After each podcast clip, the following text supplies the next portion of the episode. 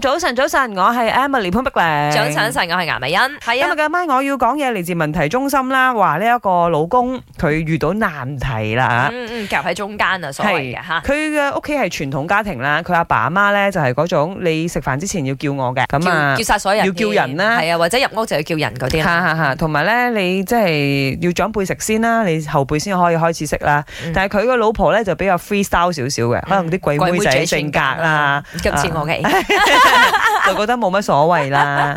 咁樣佢阿爸阿媽而家又開始覺得話：咦，做咩咁㗎？你老婆唔叫人嘅，冇冇禮貌。啊咯嗯佢。嗯嗯，咪所佢以誒，即係當然站在老公嘅立場就係，咦？如果我講我老婆，我老婆唔爽，咁點樣我？肯哦定同埋會可能佢由細到大都真係咁樣 freestyle，你一時佢改又可能難喎。點解有啊咩建議你？即係左右邊都有 complain 咁啊！啊因為我自己本身先講翻啊啊啊嚇，身為女仔嘅咧，因為你始終係嫁去其他人嘅屋企，嗯係會有文化差異嘅。係一定衝擊好大添啦，啊有時候誒會啊啊有一啲可能衝擊好大添啦，咁所以你首先都要自己觀察入微，就係你間屋企嘅生活方式係點樣，嗯嗯嗯咁減少摩擦咧，就真係盡量要配合同埋遷就嘅。我我覺得叫人呢件事算係好小事嘅啦，嗯，因為有啲摩擦可以去到更加大添。啱啱即係價值婆媳觀關係啊嗰啲咁樣，啊，即係如何使錢啊，嗰啲咪仲大。係呢係係啲係叫係人啊，同埋嗯你食飯等長輩食先算係咁噶唔啦。知咧，可能有大啲嘅問題，嗰、個呃男聽眾又冇特登寫出嚟係係啦係。佢嗰啲細埃啲嘅先係咪？所以我輕其輕啲嘅啊可能我哋集中喺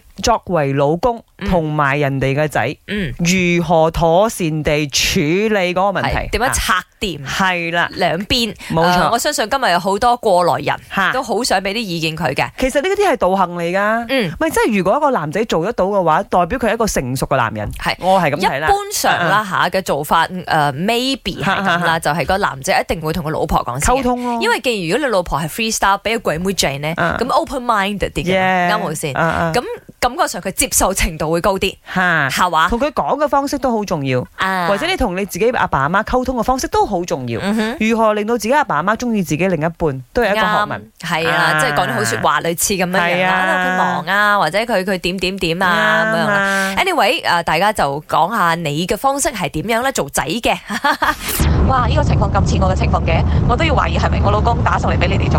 咁樣其實我係已經結咗婚好多年咗嘅。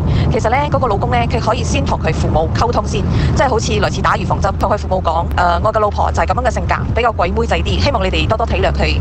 畢竟人哋咁多年嘅習慣，冇可能一下咁樣改過嚟噶嘛。跟住佢就再去同佢老婆溝通咯，話佢屋企嘅習慣係咁樣，就希望你誒、呃可以做到咯，即係唔係冇勉強嘅，忘記咗嘅話都冇相干嘅，佢嘅父母都唔會怪佢之類嘅説話。咁樣兩邊都好過啲咯。